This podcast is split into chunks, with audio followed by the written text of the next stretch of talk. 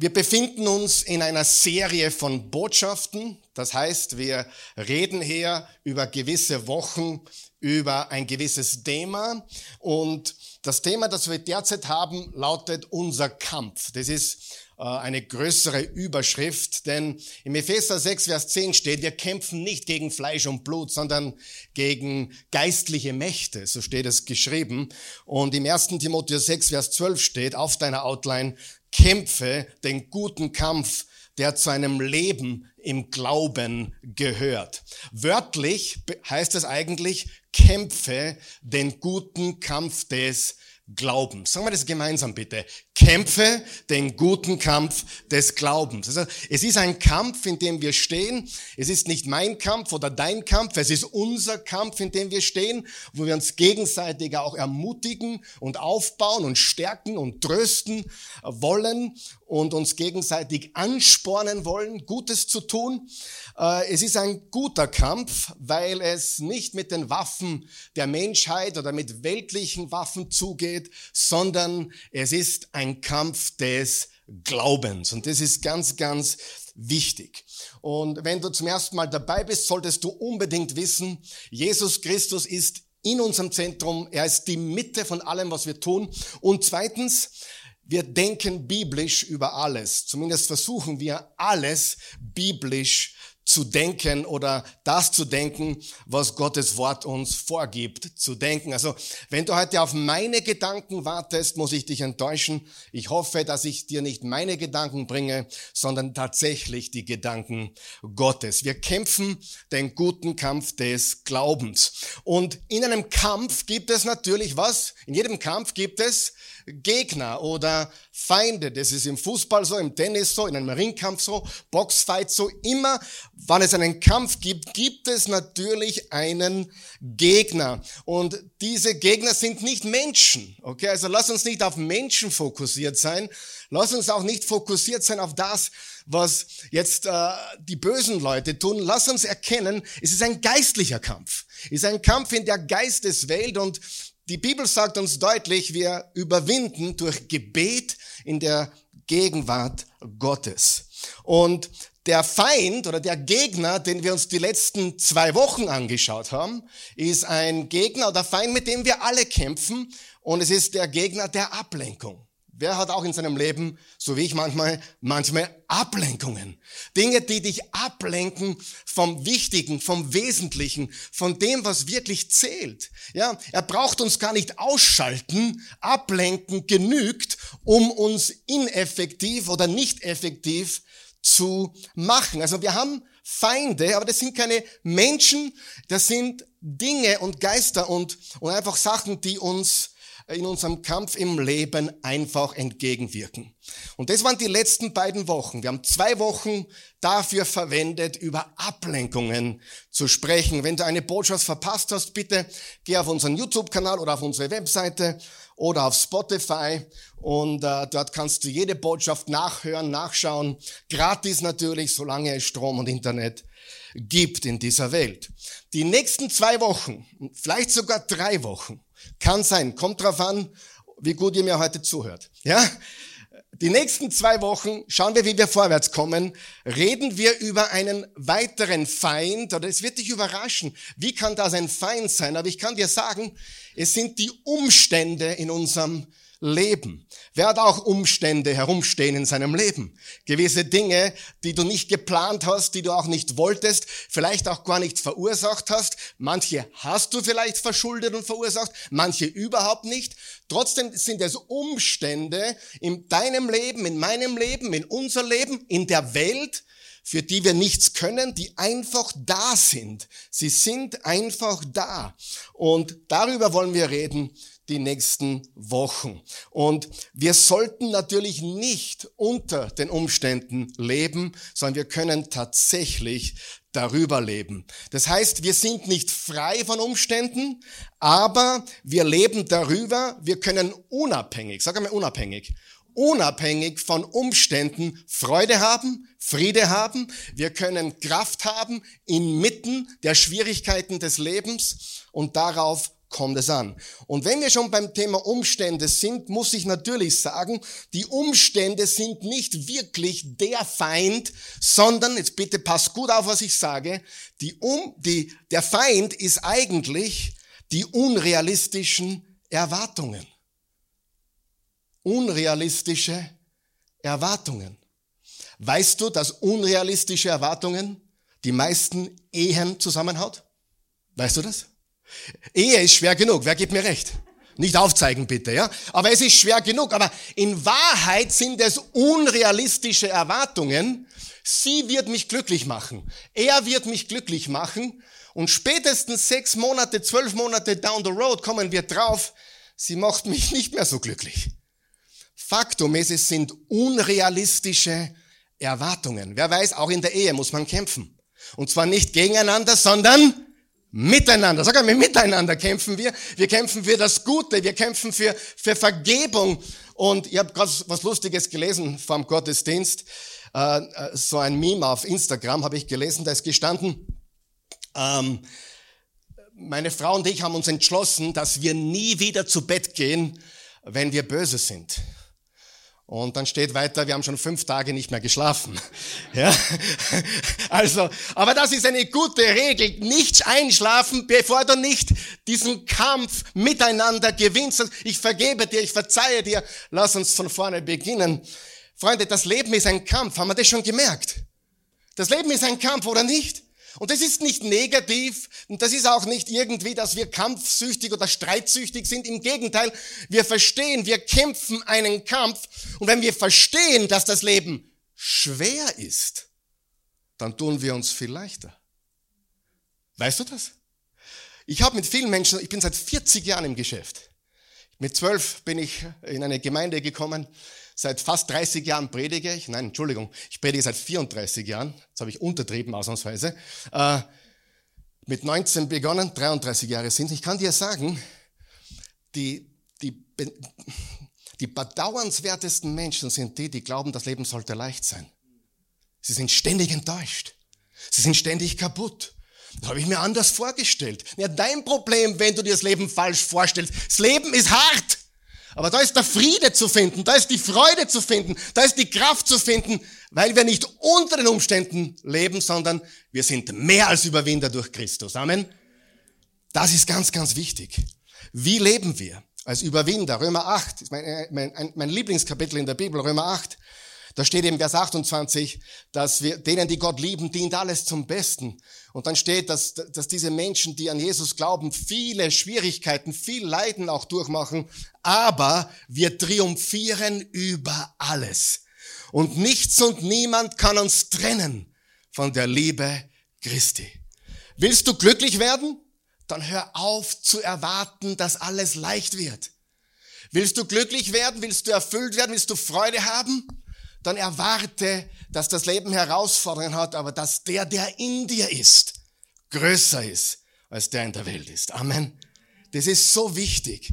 Und ich sehe es, ich bin jetzt, ja, wie gesagt, über 33 Jahre Prediger und ich sehe einfach, und es bricht wirklich, es bricht mein Herz, wenn ich sehe, dass Menschen einfach falsche Erwartungen haben. Sie haben falsche Erwartungen an das Leben, sie haben falsche Erwartungen von Kindern, machen wir Kinder, dann sind wir glücklich. Jetzt sind wir wieder nicht glücklich, dann machen wir ein zweites, dann werden wir glücklich. Und man ist nie angekommen, verstehen wir das? Und die Wahrheit ist, wenn wir verstehen, dass wir falsche Erwartungen haben, dann können wir verstehen, wo unsere Probleme wirklich liegen. Wie leben wir? Wir leben als Überwinder, wir leben als Sieger. Im 1. Johannes 5, Vers 4, der zweite Vers auf deiner Outline. Denn jeder, der aus Gott geboren ist, ist jeder, der aus Gott geboren ist. Wer ist aus Gott geboren? Äh, ich kann es nur ganz geschwind erklären. 2. Korinther 5, Vers 17. Ist jemand in Christus, ist ein neuer Mensch. Das Alte ist vergangen, Neues ist geboren, äh, geworden. Wer ist also von Gott geboren? Jeder, der in Christus ist. Überwindet die Welt.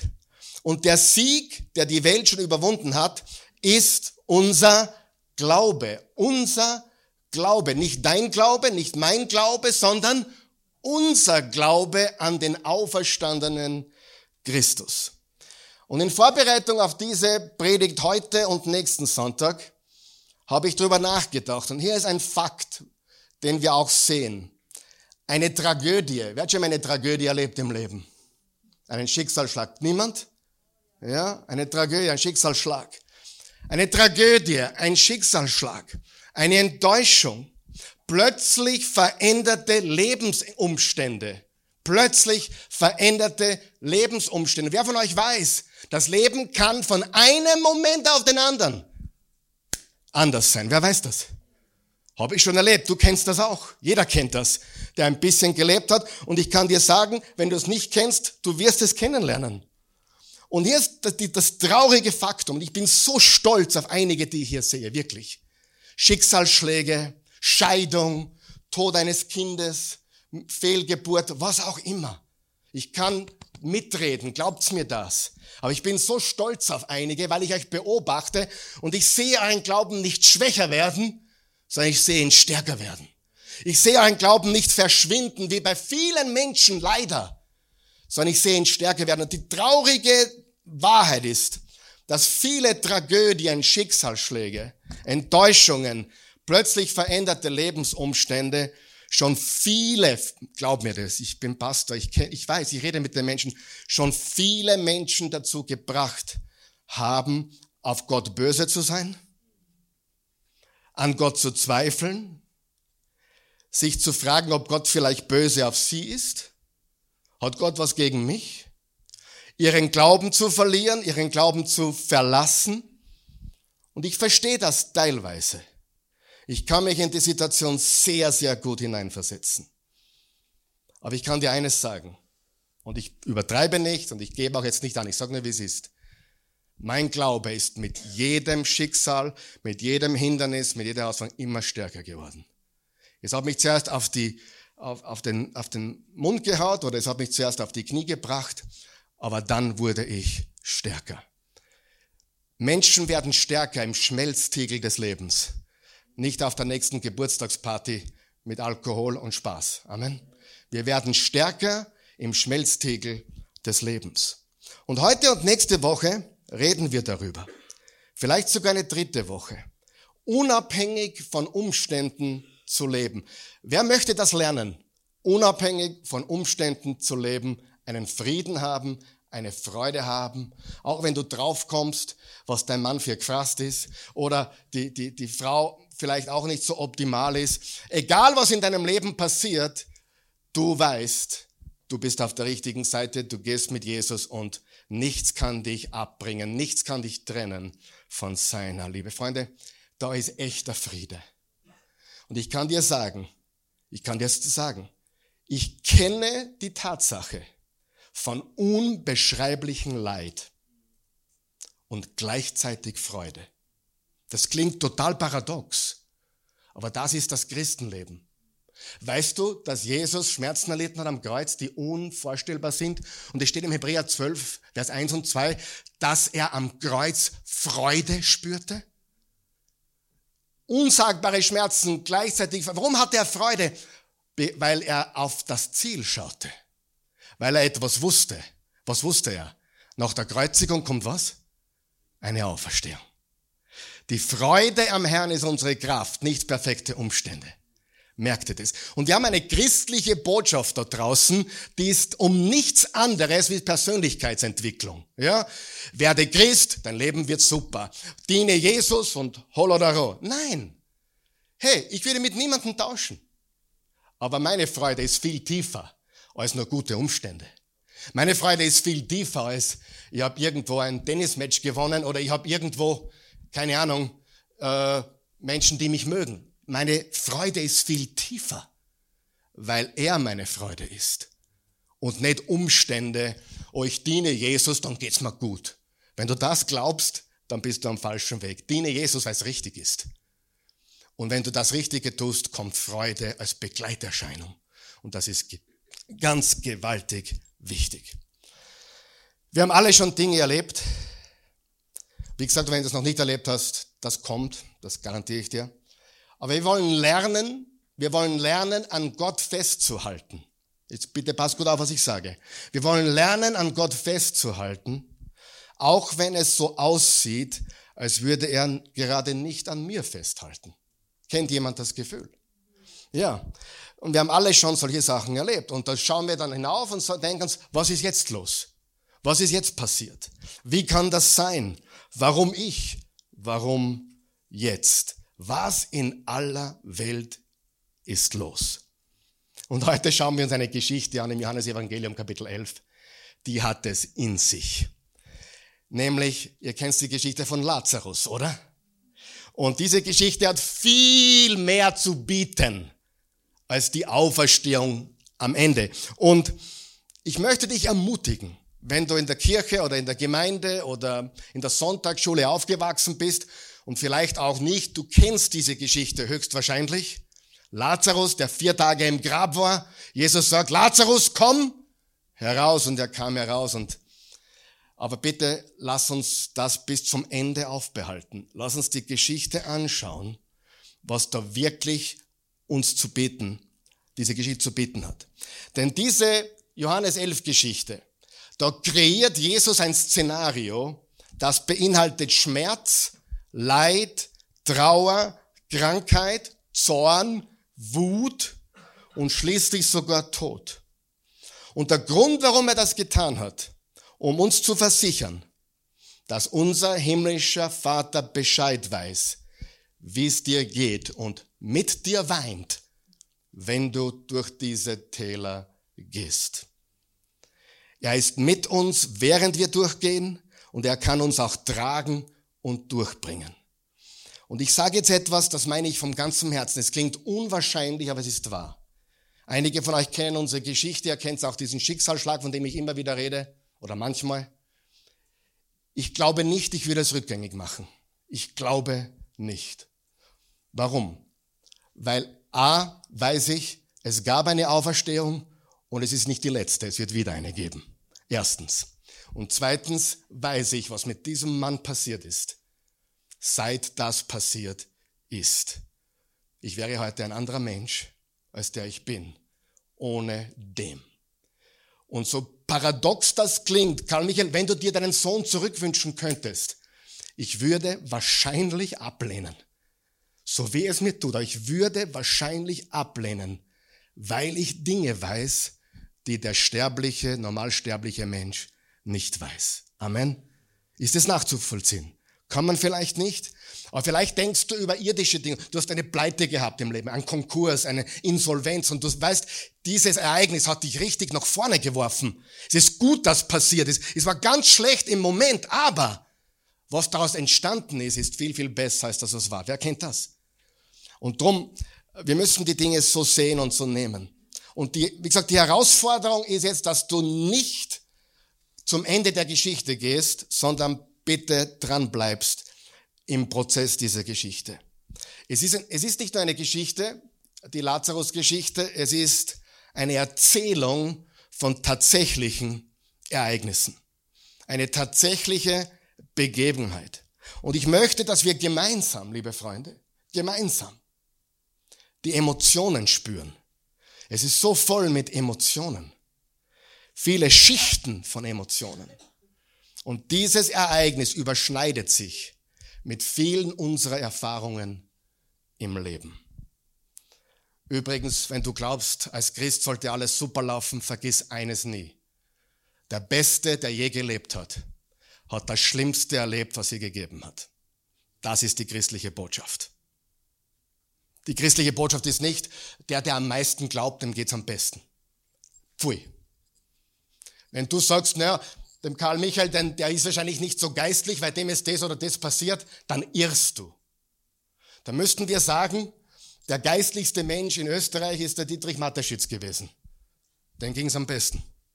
Und wahrscheinlich glaubte der nicht einmal an Gott. Wahrscheinlich, ich weiß es nicht. Aber zu beurteilen nach Ganz wichtiger Punkt. Zu beurteilen nach Umständen ist falsch. Amen.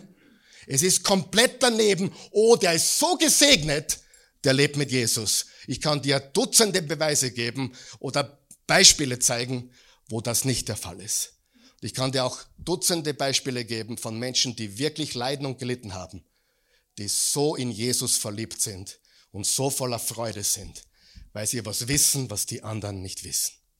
Amen. Das ist der christliche Glaube. Der christliche Glaube hat nichts mit Umständen zu tun.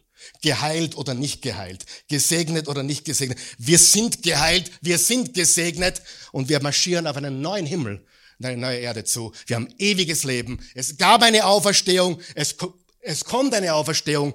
Was dazwischen ist, ist manchmal hart. Amen. Ganz wichtig. Ja, danke fürs Kommen. Nein, ich rede weiter. Und egal, ob du Christ bist oder nicht, ob du schon gläubig bist oder nicht, du kennst diese Sachen. Du weißt ganz genau, dass sich die Erfahrungen, von denen wir heute lesen werden, mit deinem Leben überschneiden. Es ist im Johannes 11, Verse 1 bis 45. Wir können nicht alles lesen, aber wir werden ein paar Sachen herauslesen. Aber Jesus hat dieses Ereignis so geplant.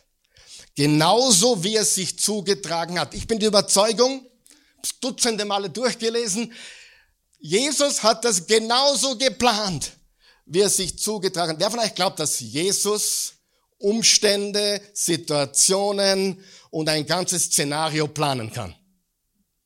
Du nicht, Jesus schon. Richtig? Und die Lazarus-Geschichte ist ein Drehbuch, das Jesus im Voraus geschrieben hat. Genial. Du wirst auch drauf kommen, warum ich das sage. Es ist ganz wichtig. Äh, genauso wie er sich zugetragen hat, er wollte, er wollte, dass das, was wir lesen, sich überschneidet mit den Erfahrungen unseres Lebens, deines Lebens, meines Lebens und dass wir uns mit Maria, mit Martha, das sind die zwei Schwestern vom Lazarus, den Menschen in dieser Geschichte identifizieren können. Und hier ist die Geschichte. Und wir beginnen im Johannes 11. Wir lesen einmal die ersten vier Verse. Da steht, nun wurde ein Mann in Bethanien krank. Er hieß Lazarus. Bethanien war das Dorf, in dem auch Maria und ihre Schwester Martha wohnten. Maria war die Frau, die dem Herrn das kostbare Salböl über die Füße gegossen und sie dann mit ihren Haaren abgetrocknet hatte. Lazarus war ihr Bruder. Da schickten die Schwestern eine Botschaft zu Jesus und ließen ihm sagen, Herr, Unterstreich dir das bitte. Herr, der, den du liebst, lieb hast, ist krank. Unterstreich dir das bitte. Herr, den du lieb hast, ist krank. Nicht er hat dich lieb, sondern Jesus, du hast ihn lieb. Wow. Als Jesus das hörte, sagte er, am Ende dieser Krankheit steht nicht der Tod, sondern die Herrlichkeit Gottes. Der Sohn Gottes soll dadurch geehrt werden oder verherrlicht werden. Bleiben wir da mal kurz stehen. Es handelt sich um jemanden, der Jesus sehr, sehr nahe stand.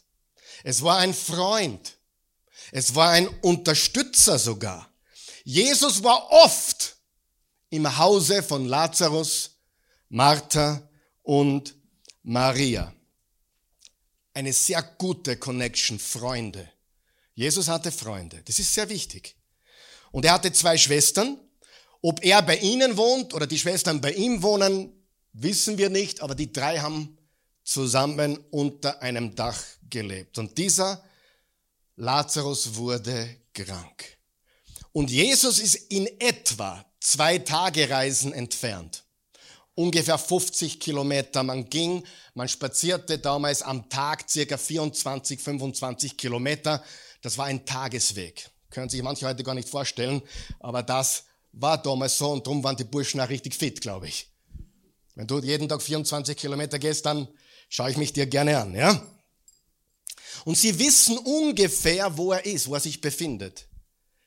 Und sie senden einen Diener zu Jesus. Sie, Maria und Martha schicken einen Diener zu Jesus.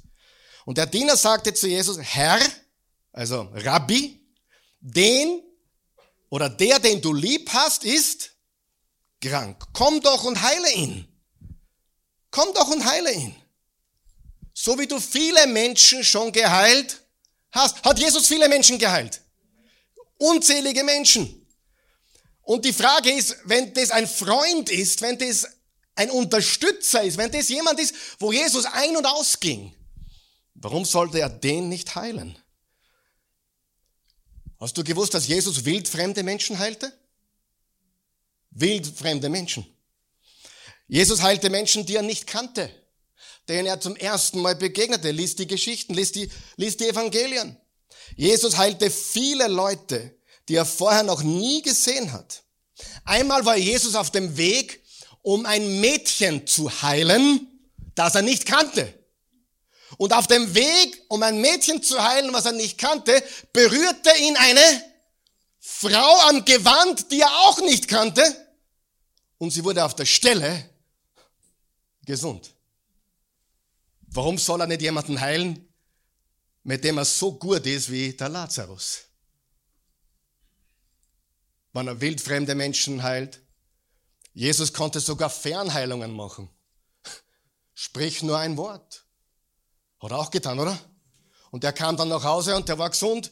Und dann kam der drauf, ja, der wurde genau dann gesund, wie Jesus gesagt hat, es geschehe, wie du geglaubt hast. Jesus hat Fernheilungen gemacht. Ja, Jesus hat Heilungen in der Heimarbeit gemacht. Ja, aber an meine Großeltern denken müssen, weil ich ein junger Bub war, die haben zu Hause Heimarbeit gemacht. Jesus hat geheilt, auch von der Ferne. Das war für ihn das Leichteste. Warum sollte er Lazarus nicht heilen? Natürlich würde er einen Freund heilen, oder? Und die Jünger wollten sich auf den Weg machen. Sie dachten sich, wir wissen jetzt genau, was kommt. Jesus folgt diesem Ruf des Dieners. Er ist krank, er wird zu ihm gehen und er wird ihn heilen. Was sagt Jesus? Sitzen bleiben, Jungs. Wir gehen gar nirgends hin. Lies die Geschichte. Und er schickt den Diener zurück nach Bethanien. Und Jesus bleibt dort, wo er, bitte passt gut auf, das ist so wichtig. Jesus bleibt dort, wo er ist mit seinen Aposteln. Zwei Tage lang. Und wartet darauf, dass sein Freund stirbt. Ja oder nein? Warum macht er das? Ich weiß, warum er es macht. Er hat eine viel größere Agenda. Er hat was viel Größeres vor. Sagen wir das gemeinsam. Jesus hat was viel Größeres vor. Ich möchte kurz einhaken, egal was du gerade durchmachst. Vielleicht kommt die Antwort in diesem Leben oder auch nicht, aber Jesus hat mit deinem Leben was Größeres vor, als das zu lösen, was gerade dein Problem ist. Vielleicht löst er dein Problem, vielleicht auch nicht. Eines weiß ich. Er hat immer Größeres vor, als Menschen sich erdenken können. Die Jünger dachten sich, oh super, jetzt gehen wir nach Bethanien, er wird wieder heilen. Jesus sagt, nein, stopp, wir bleiben da. Und wir warten drauf, bis er stirbt. Hat ihnen nicht gesagt, aber Jesus hat genau das getan. Lies die Geschichte. Der Apostel Johannes, der das schreibt, war dabei. Er war dabei. Und schreibt diese Geschichte jetzt auf, etwa 85 nach Christus wahrscheinlich, auf jeden Fall nach der Auferstehung Jesu. Und im Vers 5 steht, nächster Vers, Jesus hatte Martha, ihre Schwester und Lazarus sehr lieb. Lesen wir das gemeinsam laut. Jesus hatte Martha, ihre Schwester und Lazarus sehr lieb. Haben wir das verstanden? Jesus hatte diese drei sehr lieb.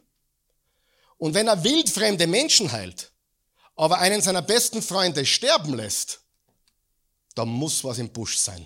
Amen. Da muss was Größeres sein. Siehst du, wie der Glaube wächst gerade? Bei mir wächst der Glaube gerade so gewaltig.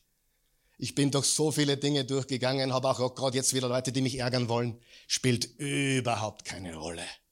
Weißt du warum? Weil ich weiß, Gott hat was Größeres vor.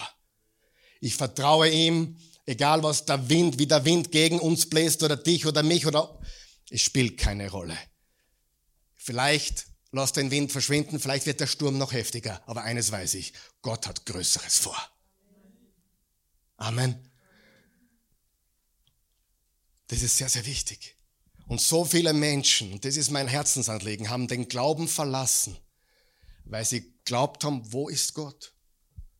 Und dazu kommen wir gleich. Das haben nämlich Maria und Martha auch geglaubt. Jesus, wo warst du? Wo war er denn? Er hat gewartet, bis er stirbt. Warum betont Johannes das so sehr, dass Jesus diese drei liebte? Ja, weil man sonst meinen könnte, ja, pff, wow, Weil man sieht, der heilt ihn nicht, vielleicht mag er ihn nicht. Ja, vielleicht mag er die wildfremden Leute mehr wie die, wie die Freunde, ja. Oder vielleicht ist er zornig auf Lazarus und Martha und Maria. Hey, er, er heilt ihn nicht, weil der hat was gemacht, glaube ich. Seht ihr, wie Menschen denken? Wer weiß, dass Menschen so denken? Es ist verkehrt. Dieses Denken ist verkehrt. Nächste Woche werden wir lernen, dass das alttestamentliches Denken ist. Im Alten Testament gab es einen Bund zwischen Gott, Jahwe und Israel. Und da war es tatsächlich so. Wenn Israel dem Herrn folgte, ging es dem Land gut. Wenn sie ihm nicht folgten, ging es dem Land nicht gut. Altes Testament. Neues Testament ist viel besser. Wie kann das besser sein? Come back next week. Es ist viel besser. Die haben, die haben keine Hoffnung auf Auferstehung gehabt im Alten Testament. Hast du gewusst, dass manche Psalmen sogar nahelegen, dass sich David nicht einmal sicher war, ob es im Leben noch den Tod gibt? Manche Psalmen legen das nahe. Wir haben etwas viel Besseres. Wir schauen nicht auf Umstände, wir schauen auf Jesus. Im Alten Testament haben wir auf Umstände geschaut. Und das Problem, was viele, oh mein Gott, ich darf es gar nicht sagen, Pastoren, Prediger, Priester, Leute wie ich, unsere Industrie, unsere Abteilung, sie haben den Leuten immer wieder eingeredet, wenn du Gutes tust, dann kommt Gutes zurück. Und das ist nicht die christliche Botschaft. Natürlich gibt es ein Gesetz von Saat und Ernte, aber das gilt für Dietrich Matteschitz genauso wie für dich und mich. Der Dietrich Matteschitz mit Red Bull hat einige sensationelle Entscheidungen getroffen, oder? Und Gott ist kein Anseher der Person. Es ist ihm wurscht, wer Gutes sät. Wenn du Gutes säst, wirst du Gutes ernten. Hat nichts mit dem Glauben zu tun. Amen. Wenn du auf das Feld gehst und dein Samenkorn auswirft, fragt dich der Ackerboden nicht, wie stark ist dein Glaube? Nein, der Ackerboden fragt nicht, wie stark ist dein Glaube. Der Acker, Ackerboden interessiert nur eines. Was ist das für ein Samenkorn? Und drum, es gibt schlechte Menschen, die gute Entscheidungen treffen. Und darum haben sie große Muskeln, sind topfit. Und dann gibt es Menschen, die Jesus lieben und die machen schlechte Entscheidungen. Und ihr Leben ist ein Desaster, richtig? Aber es gibt auch Dinge, die passieren im Leben, da können wir gar nichts dafür. Das sind Umstände, Krankheit, Schaden von außen, egal was es ist, Schicksalsschläge. Und zu sagen, mein Umstand sagt, ich bin kein guter Mensch oder Gott ist zornig oder Gott ist nicht da oder wo ist er denn? Das ist der falsche Schluss. Und das lehrt uns die Geschichte von Lazarus. Bitte pass noch auf, okay? Bist noch da? Wer lernt schon was heute? Eine, drei von euch, super. Ich, das ist ja Tragödie. Die, die Neichen sagen alle ab. Nein, Spaß. Ähm, nein, Gott ist nicht zornig auf Lazarus. Hat man das verstanden? Jesus war nicht zornig auf Lazarus und er lässt ihn trotzdem sterben. Er war nicht zornig auf Maria und Martha. Die dachten sich natürlich, wo ist er denn? Die Wütfremden heilt er und mich? Das waren ihre Gedanken. Zwei Tage später, jetzt bricht er auf. Okay, Jungs, jetzt gehen wir. Die Jünger sind verwirrt. Die sind wirklich verwirrt. Was ist jetzt Jesus? Jetzt war's zwei Tage und jetzt will sie gehen und dann geht's weiter im Vers 6. Als er nun hörte, dass Lazarus krank sei, blieb er noch zwei Tage in dem Ort, wo er war. Erst dann sagte er zu seinen Jüngern, wir gehen wieder nach Judäa zurück. Rabbi wandten die Jünger ein. Eben noch haben die Juden dort versucht, dich zu steinigen. Und jetzt willst du wieder dahin, weil Bethanien war drei Kilometer in etwa von Jerusalem. Und sie fragten ihn, ja, Jesus, mach doch eine Fernheilung, sag, sei geheilt oder irgendwas, oder, oder sprich ein Wort. Im Vers 11 geht's weiter. Dann sagt er zu seinen Jüngern, unser Freund, unser Freund, unterstreicht er das, unser Freund Lazarus ist eingeschlafen, aber ich gehe jetzt hin, um ihn aufzuwecken.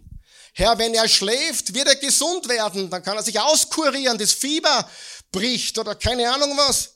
Sie dachten, er rede vom natürlichen Schlaf. Jesus hat von seinem Tod gesprochen. Da sagt er es ihnen ganz offen. Lazarus ist gestorben. Noch einmal Stopp.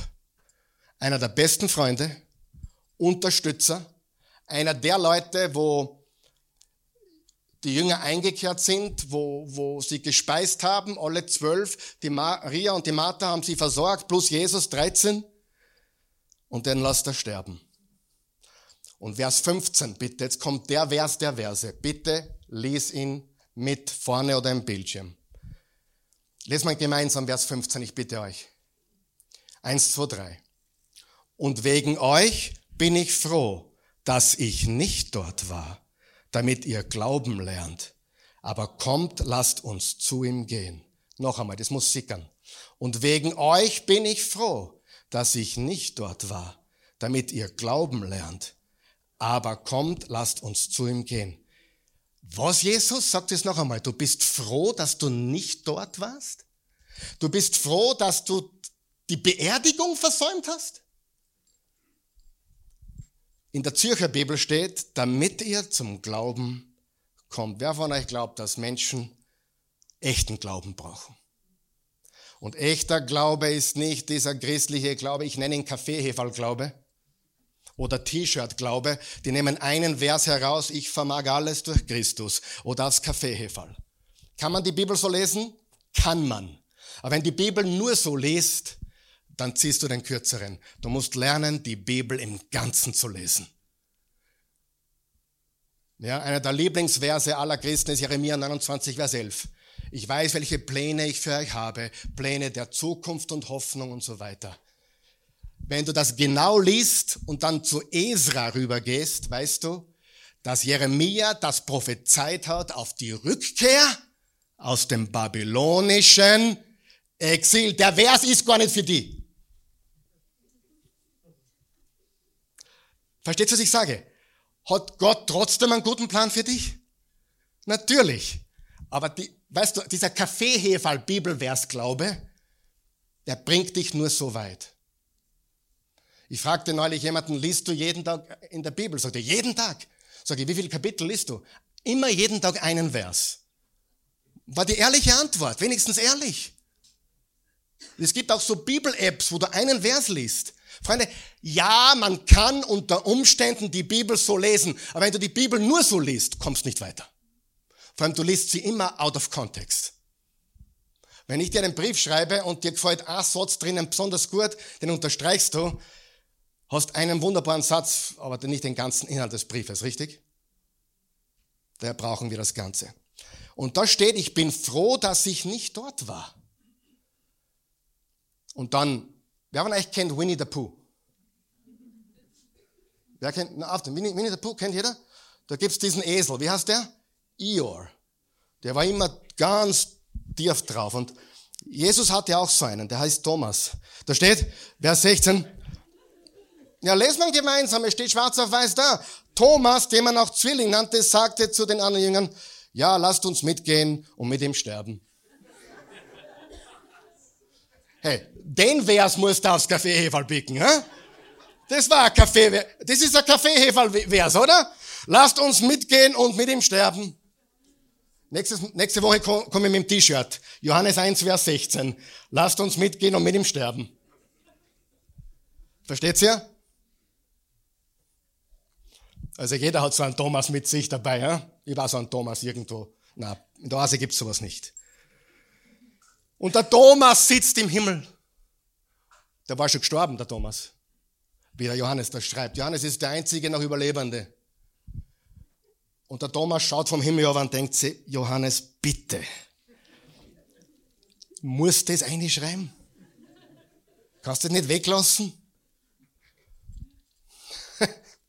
Und Johannes denkt sich, na, genau so war's. Und das ist ein Beweis für die Bibel. Die Bibel lässt auch die besten Charaktere wie David, Thomas und andere schlecht ausschauen. Das macht man nicht, wenn was erfunden ist. Wenn etwas erfunden ist oder, oder du eine eigene Autobiografie schreibst, schreibst du wahrscheinlich nur die besten Sachen rein. Genauso ist es passiert. Aber was sollen sie glauben? Was müssen Sie unbedingt glauben? Ich bin froh, dass ich nicht dort war, damit ihr zum Glauben kommt. Was ist wichtig? Was ist so wichtig? Dass er bereit war, seinen Freund sterben zu lassen, dass sie zum Glauben kommen. Was sollen sie glauben? Damit sie zum richtigen Glauben kommen? Nämlich es gab eine Auferstehung und ich bin ganz sicher, es war nicht die letzte. Es gibt wieder eine Auferstehung. Die Jünger und wir heute, und das ist die Botschaft von Jesus, sollten aus diesem Ereignis zu echtem Glauben kommen. Nicht, nicht Weihnachtsmann-Glaube. Wenn ich diesen Knopf drucke, dann kommt Cola raus. Das ist nicht Glaube. Haben wir das verstanden? Das, haben wir das verstanden? Gott ist kein Cola-Automat. Gott ist auch kein Weihnachtsmann. Gott ist auch nicht der Osterhase. Gott ist Gott. Er tut, was er will, wann er will, mit wem er will, so oft er will. Er ist Gott. Und wenn diejenigen, die ihm vertrauen, denen dient alles zum Besten und denen, die ihre Umstände ihm anvertrauen, so schlimm sie sein mögen, er macht Größeres daraus. Ich kann dir heute sagen, und ich sage das mit aller Demut, ich weiß meine Berufung, die Berufung, die ich heute erlebe und spüre, geht auf unseren größten Schicksalsschlag zurück. Da wurde diese Berufung geboren.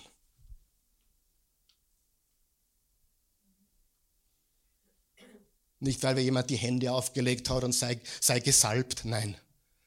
Die Berufung kommt aus meinem Schmerz. Die Berufung kommt aus dem Leid. Die, Beru die Berufung kommt aus den Challenges. Der Engel weiß genau, wovon ich spreche. Amen. Hört sie mir zu. Wir müssen aufhören mit diesem schönen Wetter. Ich drücke einen Knopf und Gott. Oder wenn ich das tue, dann muss Gott das tun. Und wenn er nicht tut, bin ich enttäuscht. Ich kenne Pastoren, die ihren Glauben verlassen haben, weil sie solche Sachen gepredigt haben. Wenn du Gutes tust, wenn du, wenn du genug betest. Oder der Klassiker, mit dem bin ich aufgewachsen. Wenn du genügend glaubst. Oder hättest du genügend geglaubt, wäre das nicht passiert. Hat das jemand schon gehört? Oder etwas in dieser Richtung? Freunde, das ist eine Aussage, die ist nicht von Jesus. Und wenn was nicht von Jesus ist, dann weißt, es ist von der anderen Seite. Es ist destruktiv für den echten Glauben. Echter Glaube ist frei von Umständen. Das heißt nicht, dass du keine Umstände hast, aber du bist abgekoppelt, du bist losgelöst, du bist frei. Wo ist Gott, wenn ich ihn brauche? Wo ist Gott, wenn mein Kind ihn braucht? Meine Mutter, meine, mein Vater, meine Eltern. Und diese Botschaft von Lazarus ist für alle von uns, die, die glauben, die noch nicht glauben, die davongelaufen sind. Und hier ist was ganz Gewaltiges. Schreibt ihr das bitte auf. Jesus verurteilt keinen in dieser Geschichte. Er verurteilt keinen. Ja, egal was sie gedacht haben oder geglaubt haben. Er verurteilt niemand. Und er verurteilt auch ihre Gefühle nicht. Lesen wir weiter. Vers 17. Als Jesus ankam, erfuhr er, dass Lazarus schon vier Tage in der Grabhöhle lag. Haben wir das verstanden, dass Jesus gesagt hat, ich bin froh, dass ich nicht dort war? Mit anderen Worten, ich bin froh, dass ich nicht dort war und dass er gestorben ist. Haben wir das verstanden? Hat er gesagt. Warum? Weil er was Größeres vorhatte. Er verurteilt keinen in dieser Geschichte und er verurteilt auch deine Gefühle nicht. Und ich bin der Letzte, der dich heute verurteilt für solche Gedanken oder Gefühle. Wo ist Gott? Oder warum hat er mich enttäuscht? Es sind falsche Gedanken, aber ich würde dich dafür niemals verurteilen. Ich verstehe das tatsächlich. Vers 17, Vers 18. Bethanien war nur drei Kilometer von Jerusalem entfernt.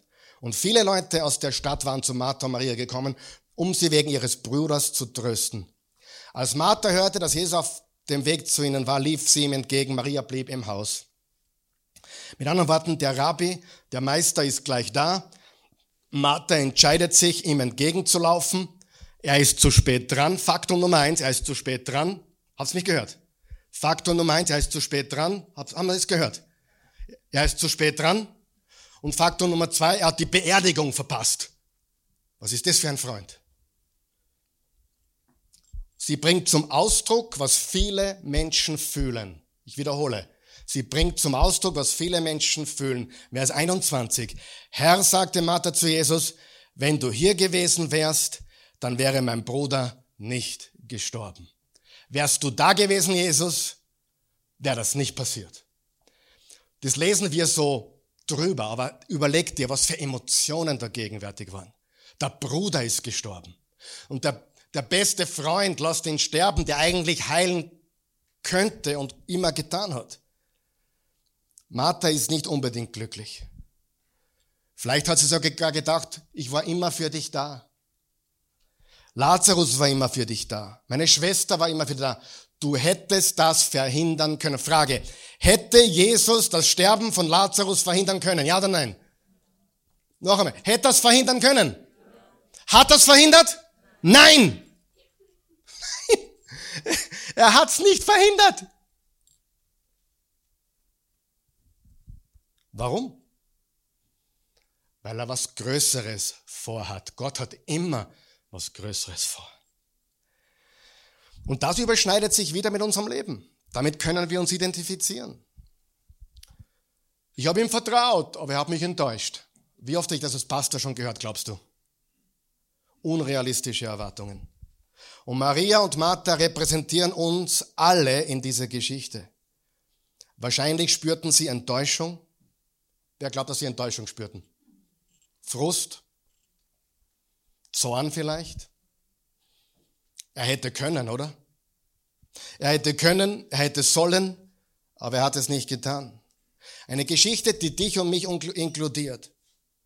Denn die gute Nachricht inkludiert uns alle. Lesen wir weiter, jetzt müssen wir Gas geben. Was sollen wir glauben? Wir sollen glauben, dass Gott etwas Größeres vorhat. Es gab eine Auferstehung, es wird eine Auferstehung geben und er beweist es in dieser Geschichte. Vers 22.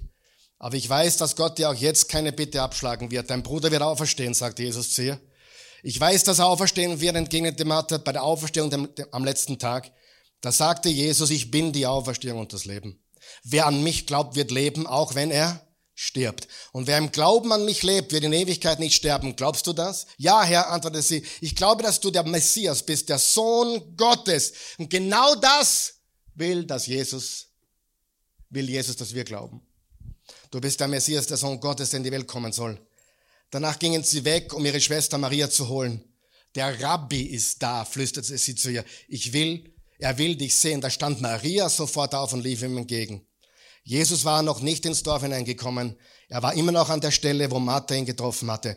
Die Juden, die bei Maria im Haus gewesen waren, um sie zu trösten, sahen, wie sie plötzlich aufstand und hinausging. Sie dachten, sie wolle zur Gruft gehen, um dort zu weinen und folgten ihr. Als Maria nun an die Stelle kam, wo Jesus war, warf sie sich zu Füßen und sagte, warf sie sich ihm zu Füßen und sagte, Herr, wenn du nicht hier gewesen wärst, wäre mein Bruder wenn du hier gewesen wärst, wäre mein Bruder nicht gestorben. Sie wiederholt genau dasselbe wie, Mar wie Martha.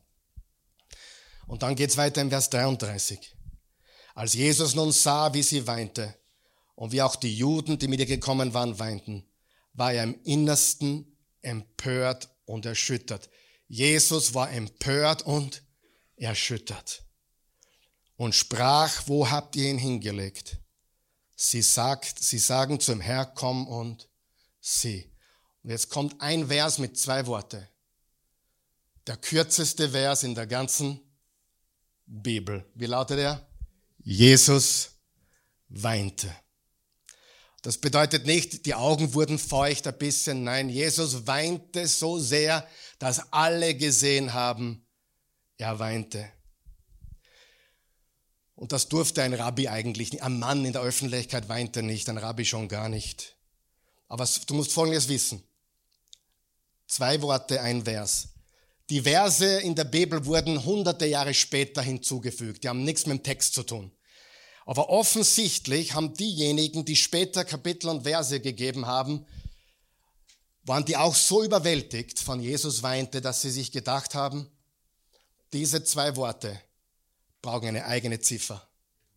Diese zwei Worte brauchen einen eigenen Vers. Jesus weinte. Was tut Jesus, wann wir trauern? Er weint. Warum weinte Jesus? Weil Maria und Martha weinten. Er spürte ihren Schmerz, alle konnten es sehen, er war bewegt. Vers 36, da sagten die Juden, seht, wie hat er ihn so lieb. Etliche von ihnen aber sprachen, konnte der, welcher dem Blinden die Augen öffnet hat, nicht dafür sorgen, dass auch dieser nicht gestorben wäre. Ein paar Kapitel vorher hat er am Blinden die Augen geöffnet. Was ist jetzt los? Das heißt, die Gruppe war gespalten. Eine Seite glaubte, wow, er hat ihn so lieb. Die andere haben es nicht gekauft. Sie haben gesagt, da stimmt was nicht. Den Blinden konnte er sehend machen und den kann er nicht von Toten auferwecken. Aber Jesus hatte eine andere Agenda. Und jetzt tut Jesus das Unvorstellbare. Vers 39. Jesus spricht, hebt den Stein weg. Und da lesen wir auch drüber. Aber den Stein wegzuheben, wir denken da an so eine Sonntagsschulgeschichte, da die zwei Teenager rennen hin und rollen den Stein kurz weg. Nein. Dieser Stein war permanent befestigt und es brauchte mindestens ein bis zwei Stunden, diesen Stein zu entfernen. Das war, dieser Stein war platziert für immer. Das war ein Grab. Der war nicht zum Wegrollen und wieder hinrollen und wieder wegrollen. Gar nicht. Der war ich habe äh, mehrere Kommentare gelesen und alle sagen, es war mindestens eine Arbeit von ein bis zwei Stunden von mehreren starken Männern. Den Stein wegheben war keine einfache Sache. Der wurde permanent platziert. Es wurde mucksmäuschenstill. Die Leute mussten Luft holen. Jetzt mussten sie auch eine Entscheidung treffen. Vertrauen wir dem Rabbi, der zu spät gekommen ist? Bis jetzt bist du verantwortlich, dass er tot ist. Vertrauen wir dir jetzt? Der Körper hat sich schon verändert. Im Vers 39 geht es weiter. Martha, die Schwester des Verstorbenen, spricht zu ihm, Herr, er riecht schon. Denn er ist schon vier Tage hier. Jesus spricht zu ihr, habe ich dir nicht gesagt, wenn du glaubst, wirst du die Herrlichkeit Gottes sehen. Jesus betete und wollte, dass alle es hören. Vers 41, da hoben sie den Stein weg, wo der Verstorbene lag. Jesus aber hob die Augen empor und sprach, Vater, ich danke dir, dass du mich erhört hast. Jesus hatte schon gebetet. Vers 42, ich aber weiß, dass du mich alle Zeit erhörst. Doch um der umstehenden Menge willen habe ich gesagt, damit sie, damit sie glauben. Was war Jesus ganz große Ziel in der ganzen Geschichte? Dass wir zu echtem Glauben kommen. Freunde, Knopf drucken, damit ein Wunder kommt, ist nicht echter Glaube. Weil wir nicht auf Umstände schauen, sondern auf Jesus. Wir schauen nicht auf Wunder. Wir schauen nicht auf Heilungen. Wir schauen nicht auf Umstände. Wir schauen einzig und allein auf den, der das Grab besiegt hat und sein Name ist Jesus. Es gab eine Auferstehung, es wird wieder eine geben. Und dazwischen ist einiges nicht optimal.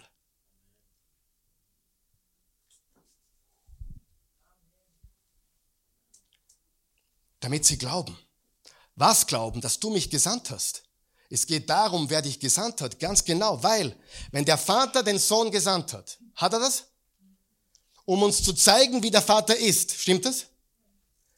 Dann kannst du sicher sein, dass Gott, der Vater, auch mit dir weint. Er ist mit dir, vertrau ihm. Er wird dich durchtragen und durchbringen. Er demonstriert seine Liebe und es demonstriert auch, was Gott tun kann. Kann Gott Tote von den Toten auferwecken? Kann er das? Kann er das heute auch noch? Warum tut er das nicht? Weil das nicht das Neue Testament ist. Das Neue Testament ist eine Auferstehung, einen neuen Himmel, neue Erde. Es ist nicht unser Business, Tote von den Toten aufzuerwecken. Amen. Das geht schief. Ja? Es gibt Prediger, die kommen weg von dieser Geschichte und sagen, Jesus hat's getan, ich tu's auch. Und das ist eine komplette Heresie. Die Lektion aus dieser Geschichte ist, Jesus ist wenige Monate später, Wochen später auferstanden. Und er hat das vorangekündigt mit der Auferweckung von Lazarus. Es hat nichts damit zu tun, dass wir durch die Gegend gehen und Tote auferwecken. Bitte, bitte, bitte, bitte, bitte, bitte. Ich habe das schon mal erzählt, ich erzähle das noch einmal und ich werde einige stören. Als mein Sohn gestorben ist und bereits einen Tag tot war, hat ein Evangelist mich angerufen und gesagt, Karl Michael, ich war gerade in Afrika. Gott weckt Tote auf. Ich komme nach Wien, ich weck deinen Sohn auf. Kalt, empathielos. Er hat nicht mit mir geweint. Er hat, es war eines der schlimmsten Dinge, die ich je erlebt habe. Versteht ihr das? Der Mann ist vor zwei Jahren verstorben. Gott möge ihn selig haben. Ich habe ihn seitdem natürlich nie wieder gesehen. Es war das Schlimmste, was mir als Christ passiert ist. Jemand wollte meinen toten Sohn auferwecken, weil er so kraftvoll im Glauben ist. Natürlich hat es nicht funktioniert. Das gleiche hat eine große, große Gemeinde in Amerika versucht, vor Millionen von Menschen in Kalifornien, wo ein zweijähriges Kind verstorben ist und sie haben tagelang gebetet für Auferweckung und dass es ihnen zusteht, das Mädchen von den Toten aufzuwecken. Das Mädchen ist immer noch tot und die Gemeinde steht blöd da. Amen. Es ist eine Irrlehre, es ist Heresie, es gibt nur eine Auferstehung und die macht nur einer, es ist Jesus. Amen.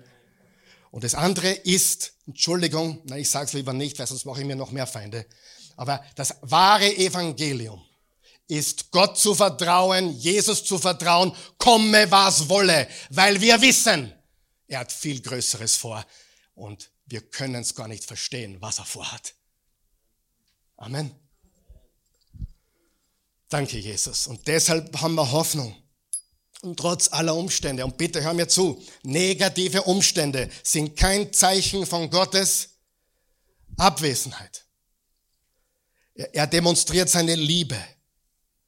Und dann geht's weiter im Vers 43. Ich schließe gleich ab. Und als er dies gesagt hatte, rief er mit lauter Stimme, Lazarus, komm heraus. Der Tote kam heraus, seine Füße und Hände waren mit Binden umwickelt und sein Gesicht war mit einem Schweißtuch bedeckt.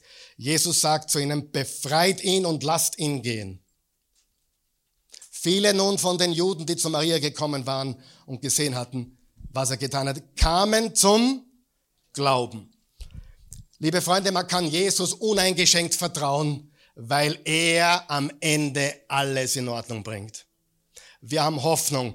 Und im Vers 15, das sagt er noch einmal, Vers 15, ich freue mich für euch, dass ich nicht dort gewesen bin, damit, ich zum Glau damit ihr zum Glauben kommt. Ich bin froh, dass ich es nicht verhindert habe, damit ihr zu echtem Glauben kommt. Und Gott verhindert nicht alles in deinem Leben. Aber er hat Größeres vor. Und du wirst echten Glauben bekommen, wenn du in den Umständen seine Nähe suchst, auf ihn schaust, nicht auf Wunder, Heilung oder Segen, sondern auf Jesus alleine. Amen. Das ist das Evangelium. Alles andere ist nicht das Evangelium. Er hat uns nicht versprochen, dass alles gut wird auf dieser Erde. Er hat nicht versprochen, dass er alle heilt auf dieser Erde. Er hat nicht versprochen, dass alle reich werden hier auf der Erde. Das ist das Wohlstandsevangelium und das ist nicht das wahre Evangelium. Amen. Stehen wir gemeinsam auf. Dankeschön.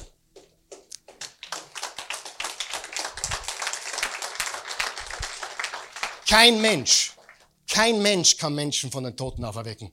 Nur Jesus. Nur Jesus kann das. Halleluja.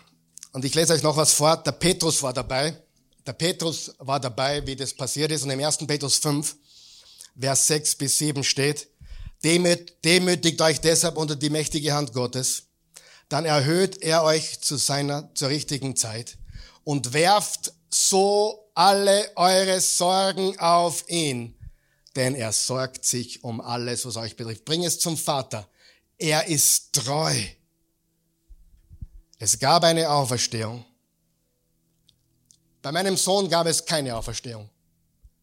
Aber es gab eine Auferstehung vor 2000 Jahren und es wird eine Auferstehung geben in der Zukunft. Und Freunde, das ist für mich absolut genug. Und meine Frage an dich heute, ist das für dich genug? Oder stellst du Gott Bedingungen? Und warum hast du nicht? Und wo warst du? Und ich sage es mit aller Liebe. Wenn du so denkst, grow up und hol dir echten Glauben, der unabhängig ist von was da draußen passiert, was in deinem Leben passiert Und dann bist du ein echter Glaubensheld. Petrus hat seine besten Freunde verloren. Petrus wurde verkehrt gekreuzigt. Die ersten Jünger wurden keine 50, keine 55 Jahre alt. Sie haben gelitten, aber sie gingen direkt zu Jesus. Amen. Beten wir. Und dann damals Abendmahl feiern heute. Vater im Himmel, ich danke dir für jeden Menschen hier. Ich danke dir so sehr für deine Liebe, deine Güte, deine Gnade. Und danke, was wir lernen von Lazarus. Du hast die Heilung verhindert, weil du uns allen zeigen wolltest, du hast was viel Größeres für uns als nur irdische Angelegenheiten oder irdische Wunder. Du bist viel, viel größer als diese Dinge. Du bist der Gott, der Herr über Leben und Tod. Und dafür danken wir dir. Du bist der Herr über Leben und Tod. Und du hast gesagt, wer an, an mich glaubt, wird leben, selbst wenn er stirbt. Du hast gesagt, so sehr hat Gott die Welt geliebt, dass er einen einzigen Sohn gab, damit jeder, der an ihn glaubt, nicht verloren geht, sondern ewiges Leben hat. Und dafür danken wir dir. Danke für ewiges Leben. Paulus hat gesagt, inspiriert von deinem Geist, wenn du mit dem Mund bekennst, Jesus ist Herr, mit dem Herzen an seine Auferstehung glaubst, bist du gerettet. Jesus, wir schauen auf dich, wir schauen auf dich alleine, nicht auf Umstände. Wir, wir vertrauen dir in allem. Und deswegen haben wir Frieden. Dort ist Friede, dort ist Freude. Wenn du hier bist heute Morgen oder zusiehst und hast keine persönliche Beziehung zu Jesus, du kennst Jesus nicht persönlich. Und das ist der Unterschied zwischen Alten und Neuen Testament. Das Wort Testament gefällt mir eigentlich nicht, eigentlich alter und neuer Bund. Der alte Bund, darüber reden wir nächste Woche. Der alte Bund war ein Bund mit Jahwe und dem Volk. Der neue Bund ist ein Bund mit Gott und dir persönlich. Gewaltig. Und darum ist er so viel besser. Und darum ist es nicht so relevant, was hier alles so auf der Erde passiert, sondern wir wissen, wir sind persönlich geborgen bei ihm in aller Ewigkeit. Wir sagen nicht, oh, Umstand gut, Gott gut. Oder Umstand gut, ich bin gut. Nein, wir verstehen, Gott ist immer gut. Gestern war ich im Fitnessstudio wieder mal seit langer Zeit und da habe ich gesehen, wie ich habe mir nichts, ich, ihr wisst, ich bin, bin kein Tattoo-Freund, aber da hat ein junges Mädchen hat da stehen gehabt, God is good all the time. Und das war ihr einziges Tattoo. Bin ich zu ihnen habe gesagt, du, ich bin kein Freund von Tattoos, konnte ich mir nicht verkneifen. Aber das gefällt mir. Gott ist gut alle Zeit. Unten, oben, geheilt oder nicht. Bitte sag nicht, ich glaube nicht an Wunder oder an Heilung. Bitte sagt er, das wäre einfach zu billig. Ich glaube von ganzem Herzen, Gott kann alles. Er kann auch alles verhindern und trotzdem tut es. Hätte den Tod meines Sohnes verhindern können? Hätte unser Vater im Himmel verhindern können, dass mein Sohn ertrinkt? Hat er nicht. Und weißt du was? I'm okay. Oder schaue ich nicht okay aus? Wer glaubt, dass ich das glaube, was ich sage? Glaubst du, was Jesus sagt? Ich habe kein Problem damit, weil ich weiß, es gab eine Auferstehung, es wird eine geben. Mein 16-jähriger Bub ist gestorben. Ich kenne eine Familie, die haben zwei Kinder verloren. Ich kenne zwei Familien, die zwei Kinder verloren haben. Ein erwachsenes Kind und ein Teenagerkind. Wisst ihr was? Sie halten an Jesus fest wie nie zuvor. Weil wir eine bessere Verheißung haben der Auferstehung von den Toten. Hätte Gott verhindern können, dass mein Lieblingstheologe Dr. Heiser mit 60 an Krebs zugrunde gegangen ist.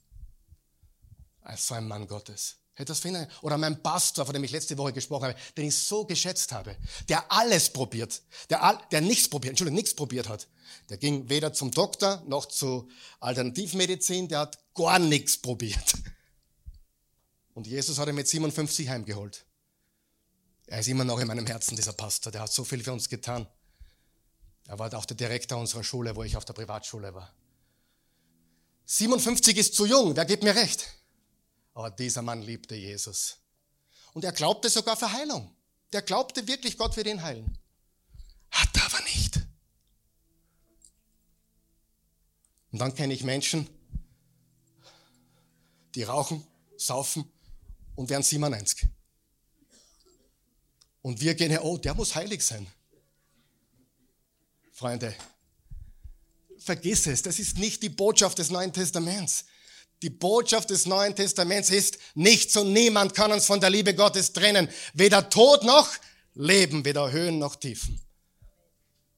Oh, ich glaube, Gott kann alles. Aber er tut nicht immer das, was ich will. Und der Grund ist ganz einfach.